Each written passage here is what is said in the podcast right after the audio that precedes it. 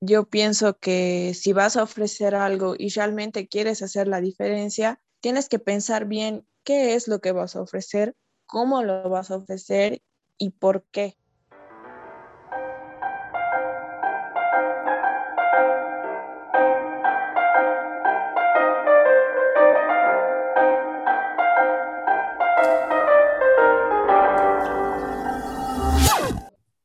Hola, ¿cómo están amigos de Huellas Random? Un sábado más junto a ustedes. Hoy tenemos un programa muy bonito porque estaremos observando una parte de lo que es la artesanía y el arte que tiene Bolivia, más bien en Tarija, ya que tenemos a Luciana Castañón, ella tiene 23 años, es estudiante de arquitectura y urbanismo en la Universidad en Tarija y ella tiene un emprendimiento de elaboración de accesorios artesanales de acero inoxidable y por supuesto hace a pedido chapado en oro y plata y también hace figuras en porcelana fría. Wow, con ese gran detalle ya iniciamos y por supuesto le damos la gran bienvenida a nuestra querida amiga Luciana y que nos diga quién es ella, quién es Luciana Castañón. Primeramente, gracias ¿no? por esta oportunidad de estar aquí con ustedes.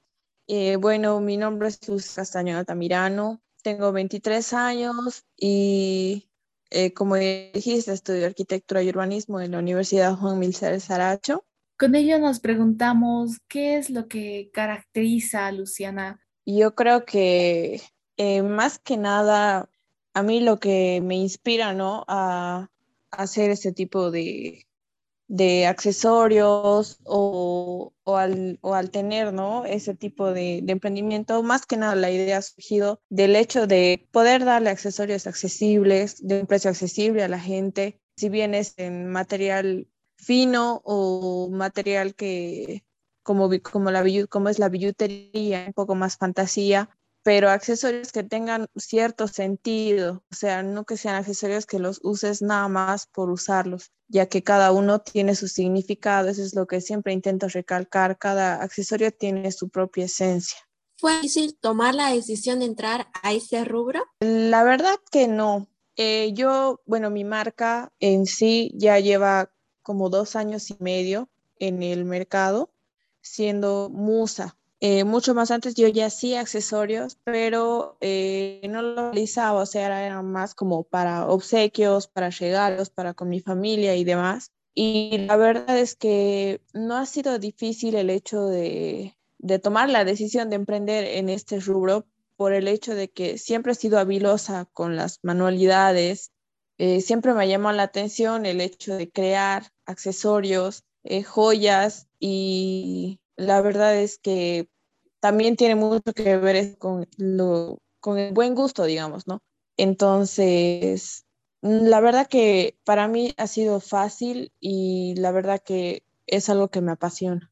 ¿Quién te inspiró, especialmente quién te inspiró a hacer estas cosas? Bueno, en el hecho de inspiración, yo aprendí este arte desde muy pequeña. Hubo un tiempo en que mi mamá se había ido a España por motivos económicos, entonces yo me había quedado con mi papá y mis hermanos. Recuerdo que en esa época me iba a la casa de una tía a cuidar a unos sobrinitos y con ella vivía eh, su cuñada, que era de Dinamarca, era gringa, y ella hacía joyas. En ese tiempo las joyas que estaban de moda eran súper cargadas, con un montón de perlas, de brillo, y recuerdo que ella me enseñó, ella daba material, eh, yo, ella me decía, ¿no? Tienes que combinar y, o sea, me enseñó desde ahí. Entonces, yo era muy pequeña, tenía siete, ocho años. Ahí es que aprendí, yo creo que a partir de es que gracias a ella, ¿no? Pude hacer esto. Seguramente fue un proceso de aprendizaje totalmente interesante y me pregunto incluso hoy en tus obras, a pesar de que ya lo mencionamos, ¿de qué materiales haces tus artesanías? Para mencionar algunos o si no es todos. Bueno, el material que yo uso es totalmente variado.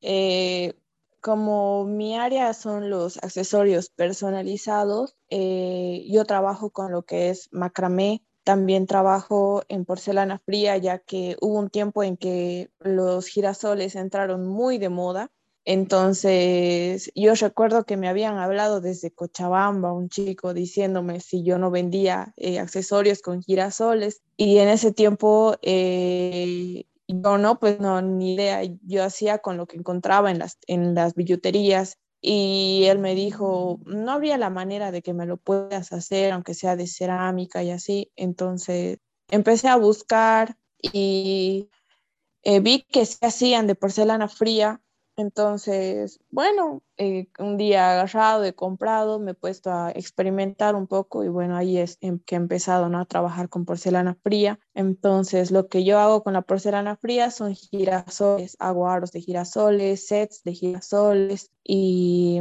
también trabajo en acero inoxidable. Es el material con el que más me estoy manejando ahora por el hecho de que es un material muy durable y es accesible entonces eh, trabajo con eso y también trabajo eh, con enchapado en oro o en plata, pero esto es únicamente por encargos especiales. Considero que es súper arriesgado trabajar con este tipo de material. ¿Consideras que es difícil trabajar con ese material? ¿Qué dificultades se te presentaron en el camino, Luciana? La verdad es que sí, en cuanto más que nada por el hecho de que manipulas el fierro, ¿no? Entonces, eh, por ejemplo, una vez recuerdo que estaba cortando unos para hacer, era para hacer sario, y agarré mal el fierro para poder doblarlo y hacer la unión. Recuerdo que se me había incrustado en, el, en la huella de mi dedo pulgar. Entonces, me ha dolido, me empezó a sangrar y así, pero ni modo, me tuve que poner una curita y seguir. Entonces hay que tener un poco de cuidado o bien cuando cortas el fierro, eh, a veces vuela por la presión y puede que se te entre al ojo, qué sé yo. Así que de eso igual hay que tener mucho cuidado con las pinzas y así, pero tampoco es algo que, pucha, súper riesgoso, ¿no? Pero sí, tiene cierto grado de, de riesgo. ¿Vas a seguir con este emprendimiento más allá? Te comento que, bueno, siendo ahora una microempresa, y bueno, se podría decir, hago envíos eh, a los diferentes departamentos por docena en lo que son los accesorios de girasol. Eh, aquí también he vendido por docena en diferentes tiendas, pero no quisiera quedarme ahí, ¿no? Con acción a domicilio, porque así es como me estoy manejando ahora atiendo en mi domicilio con previa cita o mediante encargos más que nada y entregas mediante delivery. La verdad es que yo tengo una visión muy amplia de lo que quisiera llegar a ser con Musa. Amaría tener mi tienda, poder dar talle a más personas para que puedan aprender lo que es este arte y eh, eso, tener tienda, tal vez este, poder abrir sucursales en otros departamentos y así. Si bien este, tal vez es no sea que sea eh, mi única fuente de ingresos por el hecho de que quiero ejercer mi carrera también porque me gusta demasiado. Eh, también para mí es como que un pasatiempo y un modo de despejarme porque mi carrera es este, algo que te consume mucho tiempo y bueno, es un poco estresante. Y para mí lo que es la joyería es un desestrés. Entonces, sí quisiera llegar mucho más allá.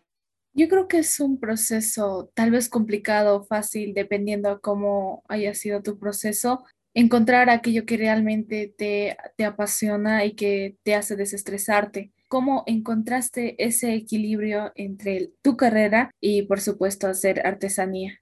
La verdad es que en un inicio me costó bastante porque, y eso, en realidad, eh, bueno, sí tenía mi página, venía mediante Facebook, en lo que son las inmobiliarias, marketplace y así. Eh, luego ya cuando creé mi página en Instagram y en Facebook, ahí es cuando la gente ya me empezó a buscar más y pucha, a veces eh, tenía que amanecerme haciendo mis planos eh, y demás de la U y a la vez tenía que estar armando mis joyas. Lo bueno es que tengo mucha habilidad con los, los alicates y el armado, entonces lo hago muy rápido. Pero lo que también me consume tiempo son el hecho de los empaques de, de mis joyas, porque yo también los hago a mano. El logotipo también yo lo diseñé eh, o sea, cada tarjeta, cada detalle eh, que tiene Musa, eh, yo lo hago a mano, digamos. No mando a manufacturar a otros lugares. Y eso es también algo que me consume tiempo. Entonces tuve que aprender a hacerme horarios, digamos, para poder organizarme.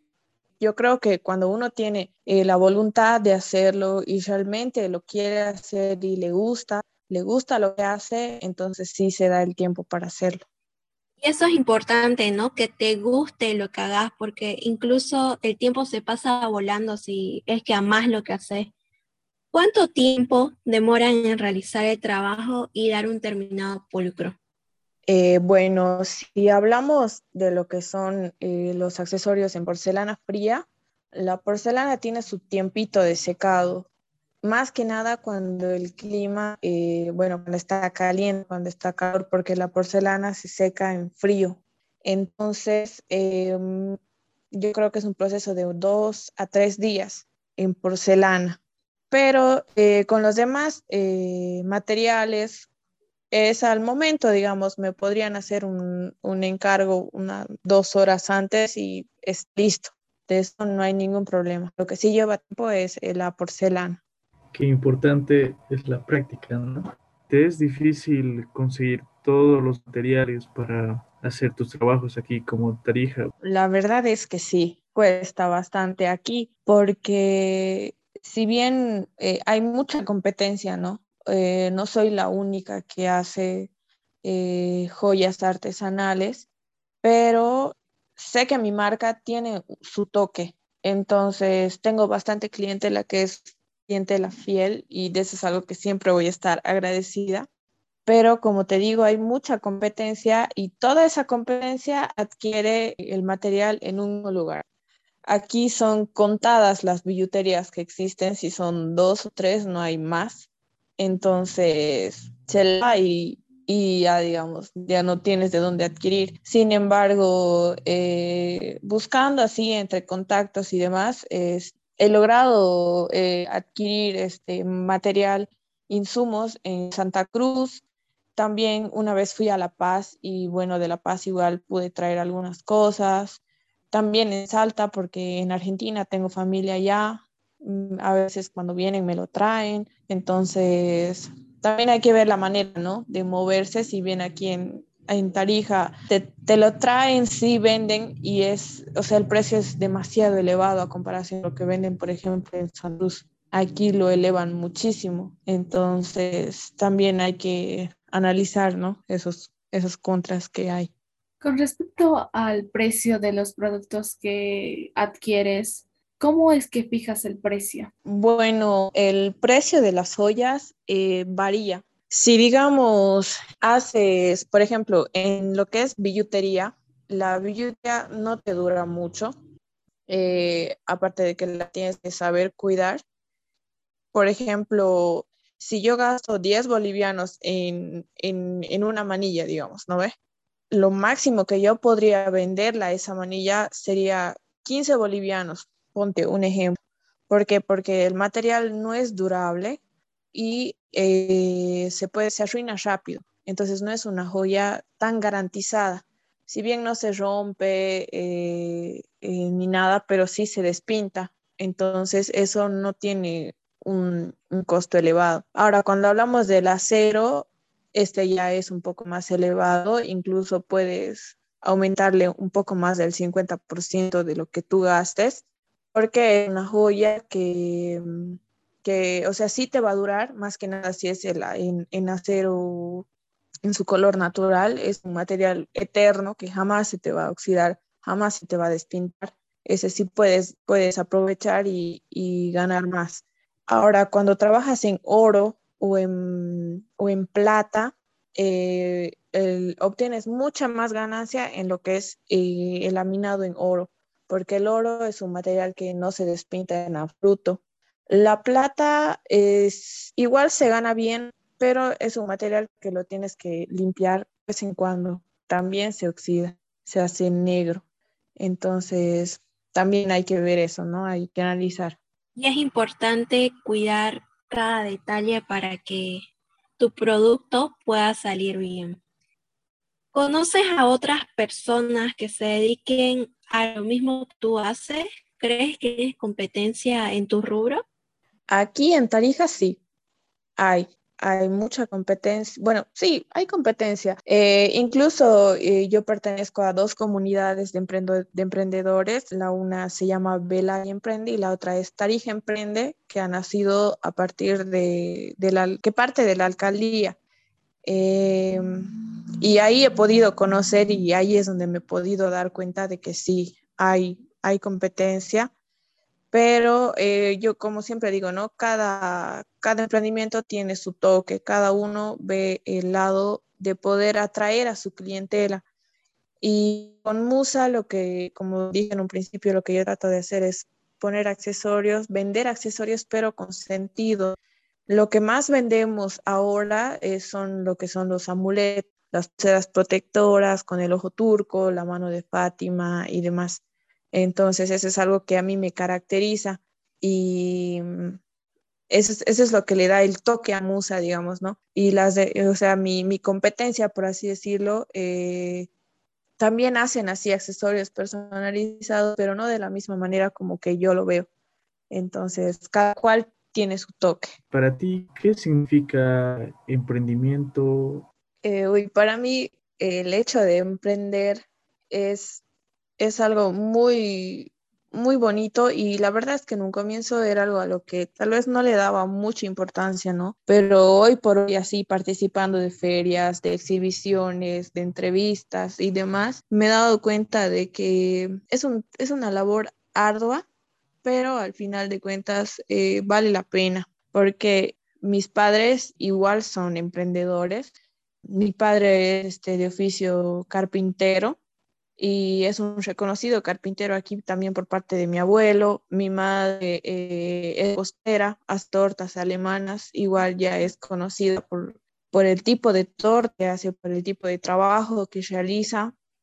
Y bueno, este, eh, yo pienso que el hecho de emprender es muy es muy bonito porque a veces, ¿no? Cuando no se te, no se te puede dar el hecho de, acceder a lo que son los estudios y demás, tienes que buscar la manera de poder salir adelante y es ahí cuando el hecho de emprender este, se, hace, se hace presente. Hay muchas personas que yo he conocido a lo largo de, este tiempo que dependen de eso.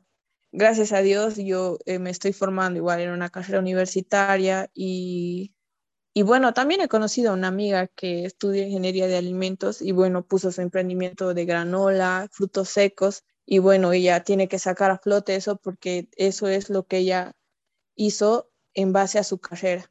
Entonces, es muy importante, ¿no? El hecho de también saber y entender qué es realmente emprender. Eso es realmente interesante, cada una de las cosas que hacen. ¿Y cuál es el proceso de creación de tus artesanías antes de entregar el producto como tal? Eh, la verdad es que me gusta mucho eh, averiguar, eh, por ejemplo, algunas ideas veo en, en Pinterest, qué es lo que está de moda, qué es lo que está entrando. A mí me, apasiona mucho el hecho de, de no sé, de las suertes, del horóscopo, eso de, de los inciensos y así. Entonces, me pongo a analizar, ¿no? Recuerdo que una vez fui a la billutería y le había llegado cuarzos al, al señor que vendía y me puse a buscar en el internet cuarzos y ahí es cuando leí que cada cuarzo tiene su, su, poder energético, existen diferentes tipos de piedras que te ayudan de cierta manera en tu cuerpo y bueno, así también fui creando joyas. Y bueno, a veces te, te, digo así, te soy sincera, a veces hasta me sueño, o sea, me duermo pensando en un diseño y me lo sueño y cuando me despierto no, me lo anoto, me lo dibujo ese ratito y bueno, ya lo tengo que hacer. O a veces cuando me amanezco haciendo, cuando tengo algún fin de semana de feria y me amanezco, yo creo que las mejores ideas me han surgido así, en amanecidas, en la madrugada, a, medianoche, porque en el día creo que mi cabeza estaba pensando en otra cosa. Y en la noche es cuando más me surgen las ideas. Entonces, es realmente es una locura, pero es algo que me, que me gusta mucho. ¿Tener redes sociales, cierto? Eh, sí, en Instagram y Facebook. ¿Nos puedes mencionar tus páginas para que te puedan seguir? Eh, bueno, en Facebook estamos como Musa Accesorios y en Instagram como Musa Accesorios con diferentes bien bajos al final. ¿Cómo podemos contactarte directamente? Para hacer pedidos me pueden contar a, a mi número personal que es el 6581-3904 y ahí también tenemos el catálogo en el WhatsApp para, de los accesorios que tenemos eh, disponibles para entrega inmediata y cualquier pedido, consulta, siempre estamos para atenderlos. Qué bonito que puedas tener inspiración cuando estés durmiendo. Yo creo que te quedas pensando en ello, cosa que al siguiente día nace una de las mejores obras de arte que has hecho. Sí, de verdad que sí. Y, y, lo mismo me, me pasa con, con mi carrera con mis proyectos, porque igual me dormía pensando qué solución tengo, puedo darle a, a, ese ambiente, digamos, y me soñaba y pucha, y al día siguiente me ponía a graficar. pero creo que es algo que, que siempre me ha pasado, o sea, es como que me duermo pensando y pensando, tanto que, que me sueño y ahí está la solución. Entonces, es, es interesante también. Sí, eso es bastante bonito. Mm, ¿Qué consejo le das a cada oyente independientemente de tu emprendimiento o por supuesto tomando en cuenta a un emprendedor? Eh, yo sí le daría un consejo en caso que se animen a emprender, que no se trata nada más de, de vender por vender, ¿no? Eh, yo pienso que si vas a ofrecer algo y realmente quieres hacer la diferencia, tienes que pensar bien qué es lo que vas a ofrecer, cómo lo vas a ofrecer y por qué. Pienso que cada cosa o cada cosa que haces y creas tiene un porqué. Y más que nada, que hay que tener bastante paciencia, mucha paciencia y también valentía para poder mantener el flote tu emprendimiento, porque hay veces que es, no te va a ir bien, hay veces en que eh, tal vez pienses que estás fracasando, pero no es así. O sea, tal vez esos fracasos son un, motivo para que vos te detengas y pienses qué es lo que le falta a tu emprendimiento para que puedas salir a flote y hacer la diferencia.